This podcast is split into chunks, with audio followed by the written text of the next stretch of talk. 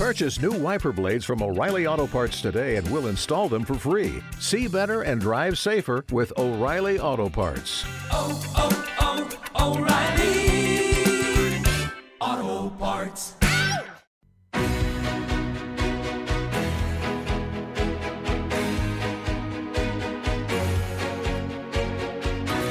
En Capital Intereconomía, Consultorio de Fondos.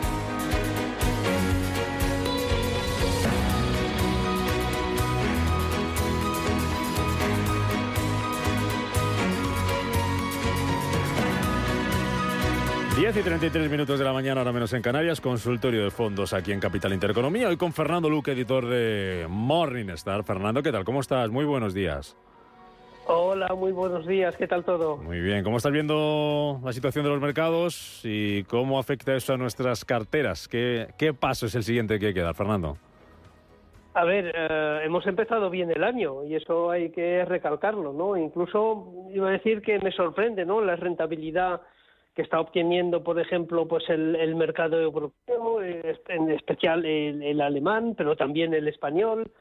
Que claro, ahí estamos ya casi cerca de, de máximos históricos, iba a decir, ¿no? En el, en el Eurostox no le falta mucho por alcanzar esos máximos históricos, por lo menos los máximos del, de- del 2022. Entonces, sorprende un poco. Porque claro, si uno mira la situación macro, pues dice, bueno, estamos aquí en, en Europa con un, bueno, con una guerra que se está ahí pues enquistando, eh, con probablemente una recesión o por una desaceleración económica a la vuelta de la esquina, eh, con el precio del petróleo, por ejemplo, que está todavía en torno a los 80 dólares, que no está cotizando, digamos, un entorno de, de fuerte recesión, ¿no? Ahí hay como una lucha entre entre el mercado y lo que quieren los bancos centrales, ¿no? Que es un poco pues enfriar la economía para para controlar la inflación y de hecho el Banco Central Europeo ya ha anunciado que va a seguir subiendo los tipos de interés.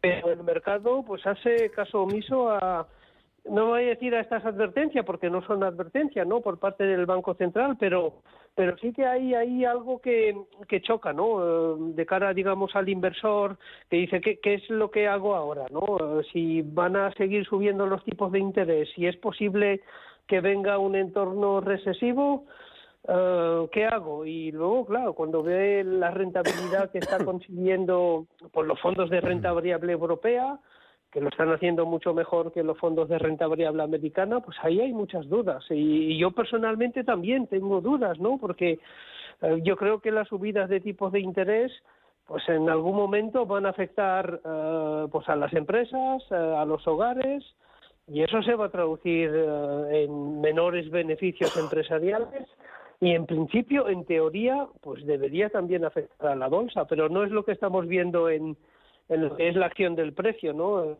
Te digo, eh, si miramos el Eurostox estamos ahí cerca de máximos. Y en en ese escenario que, que dibujas, Fernando, y antes de ir con las consultas de los oyentes, eh, ¿apostarías más por Europa? ¿Apostarías, apostarías más por eh, invertir en Estados Unidos?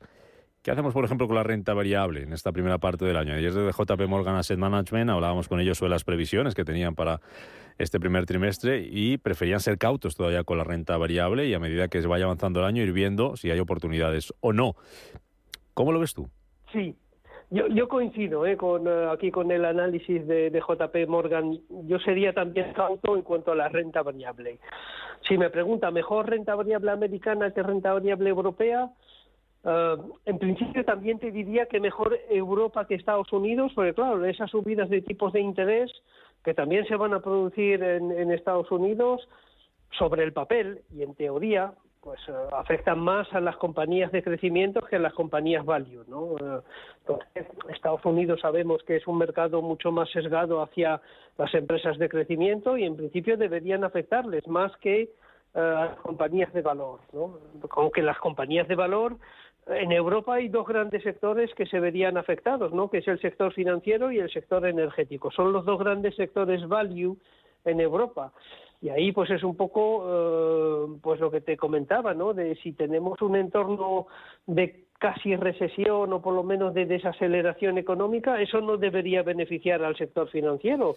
Aunque es verdad que, bueno, esas subidas de tipos de interés pues les ha beneficiado y por eso se ha comportado bien, pero bueno, técnicamente el, el, el sector se beneficia del diferencial de tipo entre los tipos a corto y los tipos a largo.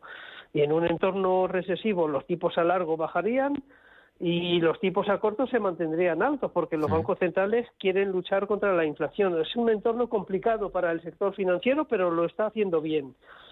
Y, a ver, eh, dentro de lo que decía de que yo creo que hay que seguir estando infraponderado en renta variable, veo mejor a Europa que a Estados Unidos, ¿no? Posiblemente por el, el, impacto de los tipos de interés pues en las grandes compañías tecnológicas que hemos visto que pues ya están despidiendo pues a parte de su plantilla uh, mientras que otros sectores no están uh, sufriendo pues ese tipo de, recorte de, empleo que estamos viendo en las grandes tecnológicas americanas. Uh -huh. Vamos con las consultas. Eh, a responder Fernando Luque, Morningstar. Eh, recuerdo las Formas de ponerse en contacto con nosotros, teléfono 91 533 1851, 91 533 1851.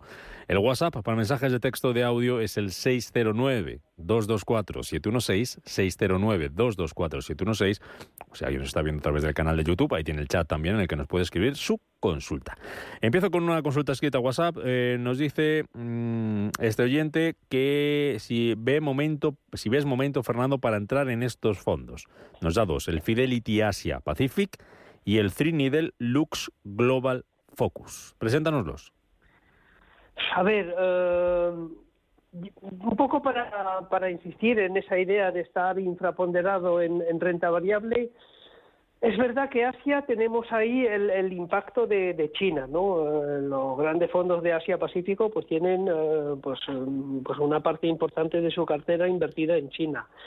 Y es verdad que ahí China es un poco la esperanza de, de los mercados, ¿no?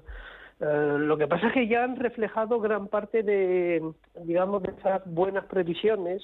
Pero claro, si miramos el comportamiento de, yo qué sé, pues de un fondo chino normal, pues es que la rentabilidad en estos últimos tres meses es prácticamente del 30%, ¿no? Entonces, esa reapertura de China yo creo que ya está en parte en los precios. Uh, a nosotros nos gusta China porque pensamos que pues sigue habiendo potencial uh, a nivel de las grandes compañías chinas y más uh, si volvemos a un escenario de, de, reapertura total, ¿no? Pero es verdad que la reapertura pues se está haciendo poco a poco, hay que ver cómo el país también digiere pues esa apertura a nivel, iba a decir sanitario, ¿no? Porque sabemos que pues la red sanitaria china no es la misma que la que tenemos aquí en Europa Occidental, ¿no? Entonces ahí todavía hay dudas en cuanto a cómo van a salir de, de esa reapertura total, que aquí en Europa pues tuvimos problemas, ¿no? Tuvimos problemas de, de suministro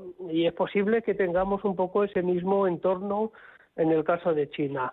Pero es verdad que China a largo plazo yo creo que es una apuesta interesante. Yo personalmente esperaría un poquito a ver cómo cómo digiere el, el mercado chino pues esta fuerte subida que hemos tenido en estos últimos tres meses. Uh, pero prefiero Asia a, a, un fondo de renta variable global. Si tuviera que elegir entre los dos, me iría más a la parte asiática que a la parte global, ¿no? Porque uh, por el tema de la reapertura de China, uh, hay que recordar también que China pues está bajando los tipos de interés, que aquí estamos subiendo los tipos de interés. Entonces, también por seguimiento de los bancos centrales me iría más a la parte asiática que al resto del mundo. Vale, eh, vamos con renta fija. Eh, dos consultas. La primera de María, dice perfil moderado, con una cartera 40% renta variable, 60% renta fija. ¿Qué te parece el porcentaje para un perfil moderado? Sí, me parece bien. bien. Uh, vale. Yo creo que sí, yo creo que este año puede ser pues el año de la renta fija si se cumple un poco esos pronósticos que, que comentaba de de desaceleración económica o incluso de, de recesión, ¿no? Dale. ¿Por qué? Porque en un entorno de recesión lo que ocurre es que los tipos a largo bajan. y esa bajada de tipos eh, de interés a largo plazo pues beneficia a los fondos de renta fija. Hay que ver qué tipo de fondos de renta fija tienen cartera. Voy a porque, ello. claro, no es lo mismo. Sí. Voy a ello, voy a ello. Solamente te- perdona, perdona la pregunta, por matizar si te parecía bien el porcentaje. Dice que eh, 40% de renta variable, 60% de renta fija. Dice, me gustaría que el analista me dijera algún buen fondo de renta fija corporativa que invirtiera mayoritariamente en Estados Unidos para complementar el MS European Corporate Bond y el Amundi Global. Conservative, que ya tengo en cartera.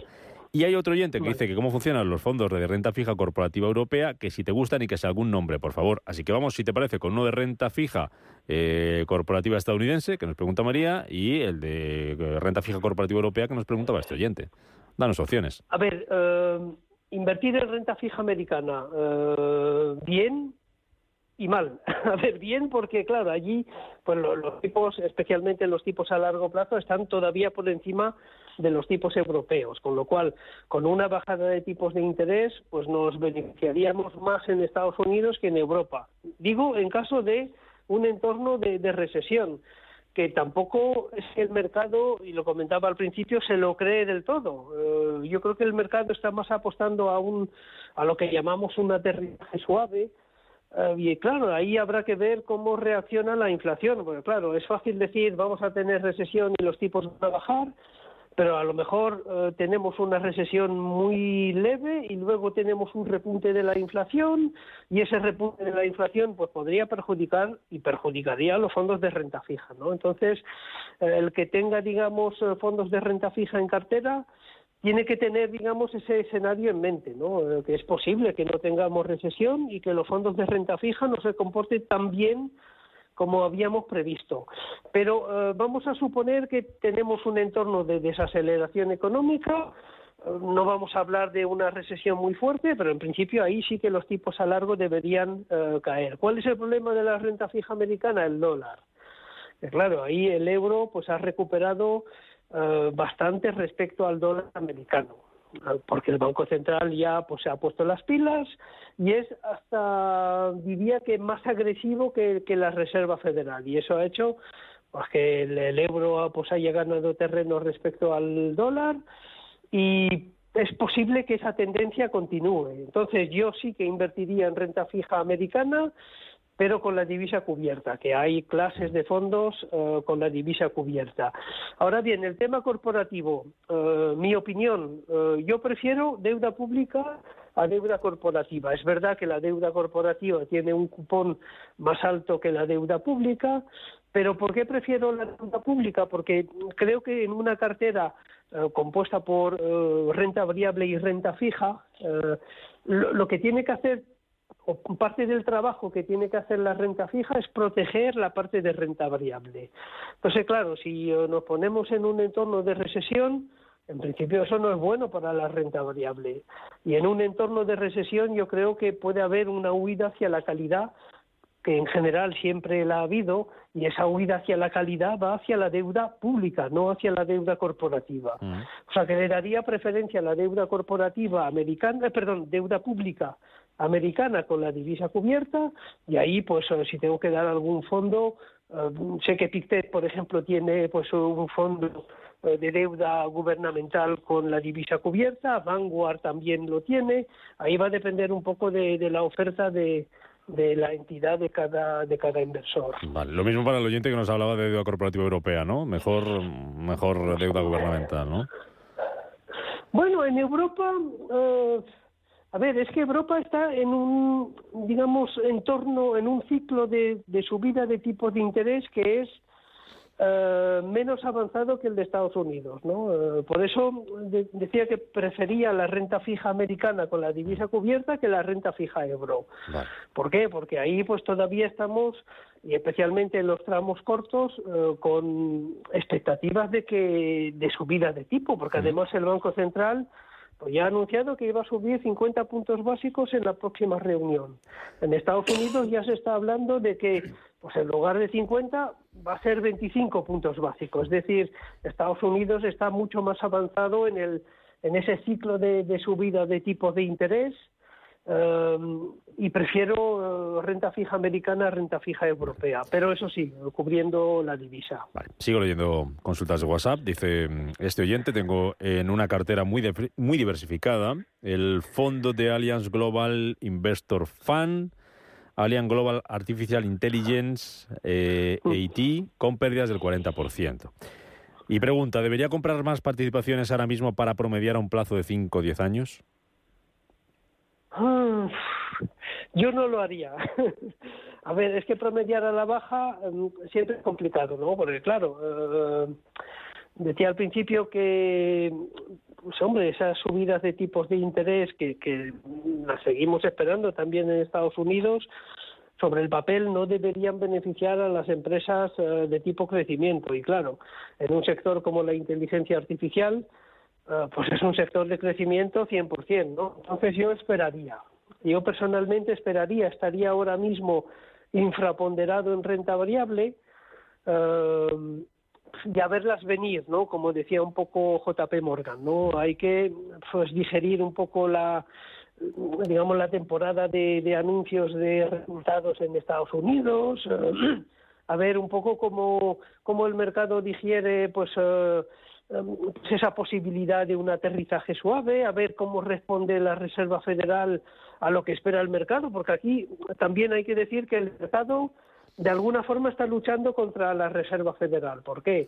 Porque el mercado espera bajadas de tipos a final de año, o por lo menos en la segunda parte del año. Y la Fed sigue insistiendo en que va a mantener su hoja de ruta y va a mantener los tipos sin cambio este año. Entonces hay una lucha ahí entre el mercado y, el Banco Central y la Reserva Federal especialmente que no sabemos cómo pues va a acabar. Eh, yo apostaría más a la Fed que a los mercados. Eh, ¿Por qué? Porque no hemos resuelto todavía el problema de la inflación. Es verdad que las tasas de inflación están cayendo, pero lo que quiere la Reserva Federal es eh, asegurarse de que, digamos, la inflación estructural se mantenga en torno al 2%.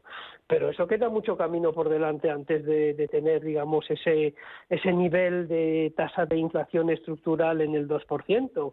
Y luego cuando uno mira el precio del petróleo a 80 dólares, pero puede mirar también el precio del cobre. El cobre está iba a decir prácticamente máximos históricos, no es verdad, ¿no? Porque máximos históricos fueron en el, año 2021 que alcanzaron los precios casi los 5 dólares, pero estamos en más de 4 dólares para el cobre, eh, es decir, eh, que ahí pues eso influye en las tasas digamos futuras de, de inflación y hay que ver cómo cómo se digiere todo esto, ¿no? Ahí te digo, hay una lucha ahí entre el mercado que se cree una cosa y la Fed que, que pues le gustaría hacer otra cosa y yo de momento esperaría a ver cómo termina esa batalla. Venga. Eh, ¿Puedo decirme si es momento para volver, en- volver a entrar en el sector tecnología y asesorarme de algún fondo? Eh, no, a ver, fondos hay fondos muy buenos, ¿eh? de, pues puede ir a los típicos fondos de, de Fidelity, de BlackRock. Eh, no, no me gusta nombrar un fondo específico porque no me pagan para ello y, y si uno quiere pues un fondo de, de tecnología puede fácilmente ir a nuestra web y con el buscador pues ahí buscar eh, pues un fondo de, de tecnología, pero yo creo que todavía no es el momento. Eh, es verdad que han recuperado eh, bien en estas últimas semanas, pero yo esperaría, yo esperaría un poco primero a ver cómo el mercado digiere la temporada de, de anuncio de, de beneficios en la que estamos inmersos en Estados Unidos. Eh, hay también dudas eh, legales en cuanto eh, a Google, que bueno, y esta noticia esta mañana de que pues de alguna forma quieren limitar el poder de Google en cuanto eh, al poder de fijación de precio en los anuncios publicitarios. En fin, hay dudas en cuanto al sector tecnológico, ¿no? Y repito, el entorno no es favorable a las empresas de crecimiento, sería más favorable a las empresas de tipo valor, pero que es lo que hemos visto durante mm, prácticamente todo el año pasado. Entonces es un poco esa tendencia la que yo creo que seguirá en los próximos meses, eh, con lo cual es un poco, yo personalmente creo que es un poco pronto para volver al sector tecnológico. Vale, venga, vamos con más consultas, que está María al teléfono. ¿Qué tal, María? Buenos días. Hola, buenos días. Bueno, una pregunta que no sé si encaja, pero si son tan amables como ahora están hablando de deuda pública, ¿cómo ve invertir en letras y bonos del Tesoro español? Muy bien. Pues a ver qué le parece a Fernando Muy bien. Luque. Y luego Gracias. también hay un fondo Sí. de Bank Inter, Sí, sí, díganos, díganos. un fondo de Bank Inter que invierte en renta corporativa, Mm. en bonos corporativos. Bank Inter, eh, Horizonte 25 creo que es. ¿Cómo lo ve? Muy bien. Gracias, María, por su Muchas llamada. gracias, gracias. ¿Qué nos puedes decir, Fernando? Sí, a ver, son dos temas distintos. Invertir directamente en letras del tesoro me parece bien, porque uno ahí pues asegura una rentabilidad que ya es de prácticamente el 3% en las letras del, del tesoro. Luego el fondo eh, de renta fija corporativa, pues hay que ver eh, si es, digamos, un fondo con una fecha objetivo, porque claro, ahí eh, habla de 2025, bueno, eh, estaríamos hablando de un entorno de dos años. A ver, yo creo que lo veo bien, ¿no? Decía pues eh, hace unos minutos que me gusta más la, deuda pública americana que la deuda corporativa, pero yo creo que es un entorno en principio favorable para para la renta fija, ¿no? Eh, pero yo prefiero eh, si tuviera la opción, eh, letras del tesoro casi al 3%, yo creo que va a ser casi más rentable que el, que el fondo de renta fija corporativa. Eh, sin sustos, eh, y yo creo que yo haría eso. Vale. Prefiero letras del tesoro al fondo de renta fija corporativa euro. Vamos a ver qué nos dé el tiempo al menos a una. Tengo el fondo Bontobel Euro Corporate Bond. ¿Qué tiene que pasar para que suba y para que baje? Preguntaste oyente. Claro, esto es el, el- cómo funcionan lo- los fondos de renta fija, ¿no? Lo- primero hay que ver en qué tramo está invertido el fondo, porque claro, no es lo mismo un fondo de muy corto plazo que un fondo de largo plazo. Eh, pero en todo caso, el fondo de renta fija siempre va a ir, digamos, eh, en sentido contrario eh, a los tipos de interés. Es decir, eh, si me sitúo, por ejemplo, en el tramo largo de la curva, si los tipos de interés a largo plazo suben, el fondo, si es un fondo de obligaciones de largo plazo, va a bajar.